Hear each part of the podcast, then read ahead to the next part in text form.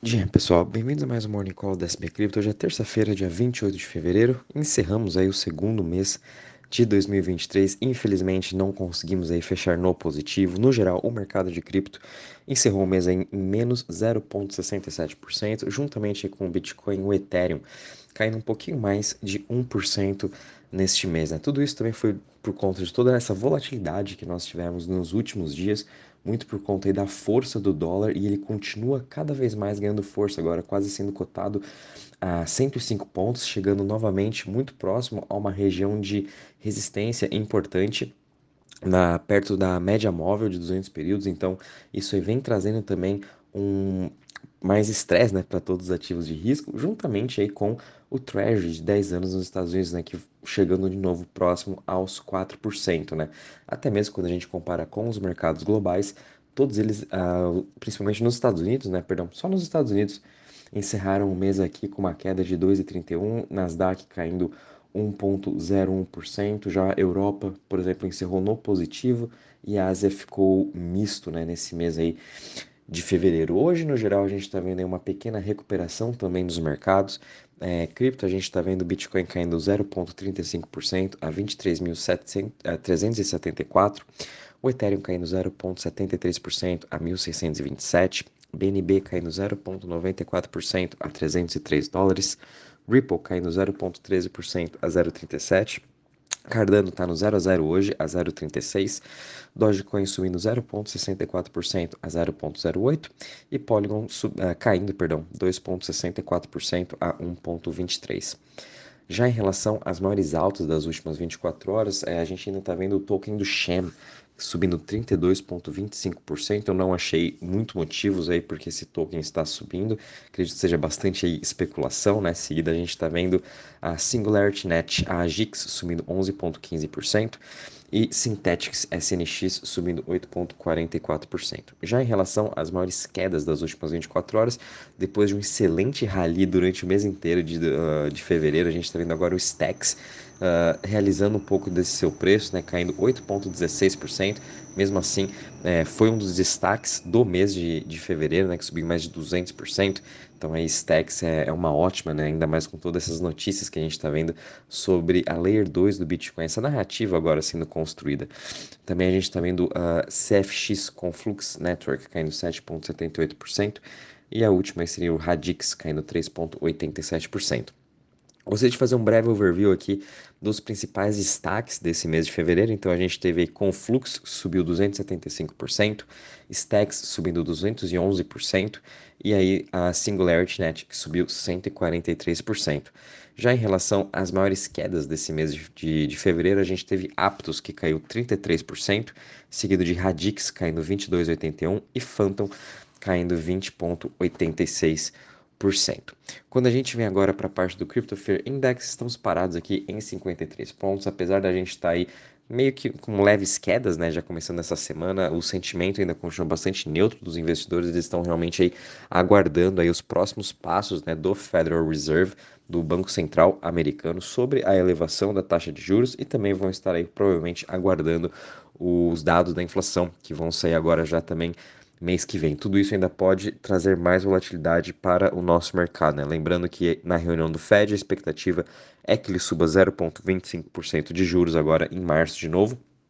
Porém, uh, a, o mercado né, já começou a precificar uma alta de talvez 0,5% e quem sabe até 0,75%.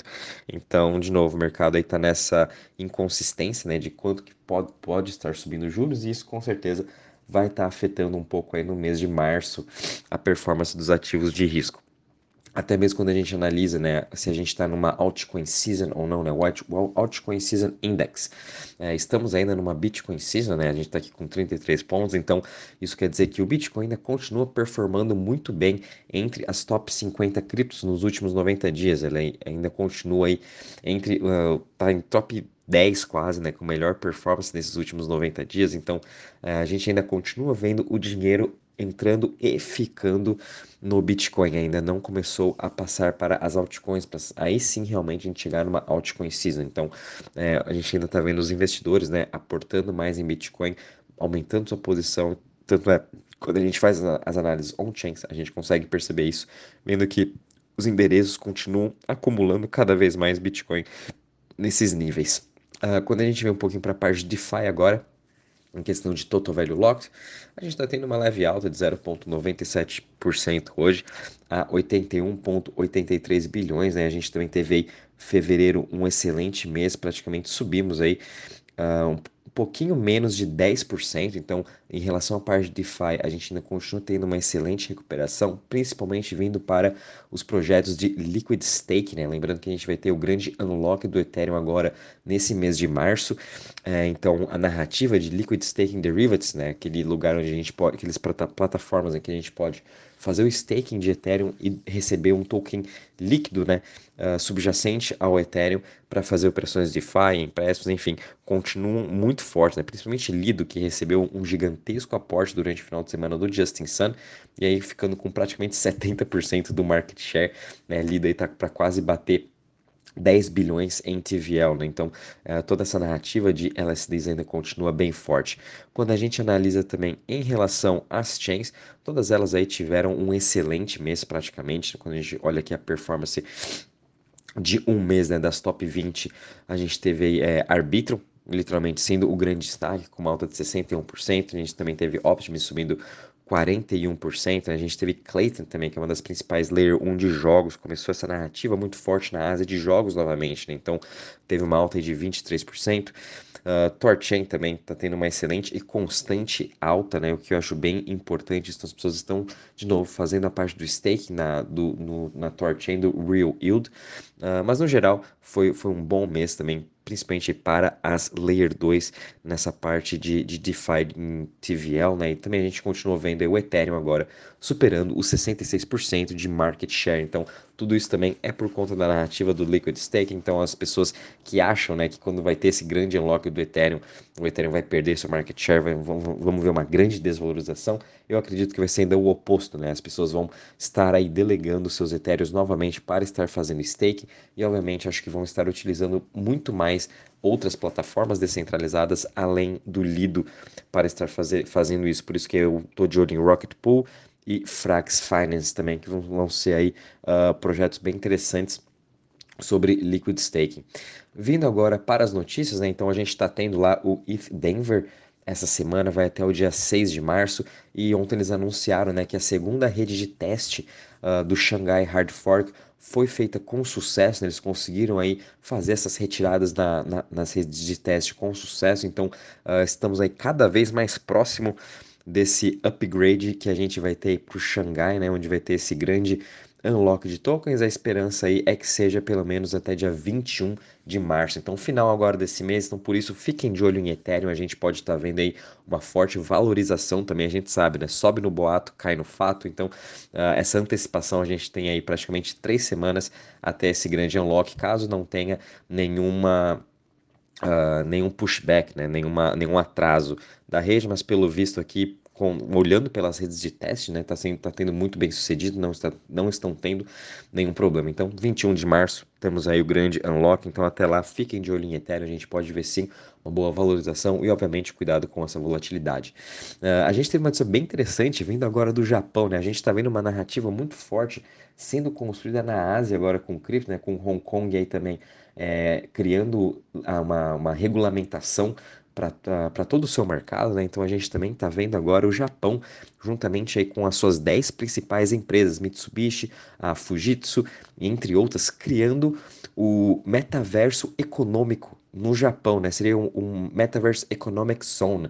Uh, então achei bem interessante isso, todas as empresas se unindo para estarem construindo esse metaverso e obviamente vai ser tudo uh, gerido a parte de NFTs e também DAOs, né? Lendo até a notícia, a gente também no Japão é muito interessado nessa tecnologia de DAOs, essas organizações descentralizadas, de como elas funcionam on-chain. Então o Japão está estudando bastante também como esses DAOs funcionam e obviamente esse metaverso vai funcionar a partir desses DAOs dessas grandes empresas, o que eu achei também muito positivo. Então, de novo, né, fiquem de olho aí no metaverso, essas grandes narrativas vindo da Ásia que vão ficar cada vez mais fortes.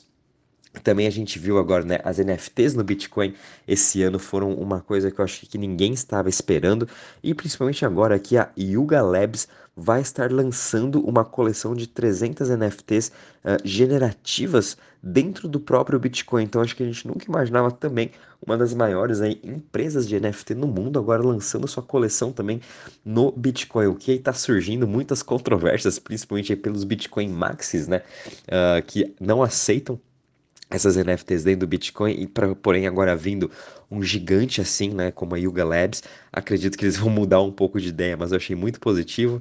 É, a gente vai estar tá postando essa notícia também no nosso site com mais informações, então depois a gente manda o link para vocês estarem uh, lendo também, o que eu acho muito legal para todo o desenvolvimento que a gente está vendo no Bitcoin. Por isso, fiquem de olho também nessas narrativas que a gente está vendo das criptos relacionadas ao Bitcoin, principalmente como Stacks, né, que seria aí a Layer 2 trazendo todos esses protocolos de DeFi, projetos de DeFi para o Bitcoin.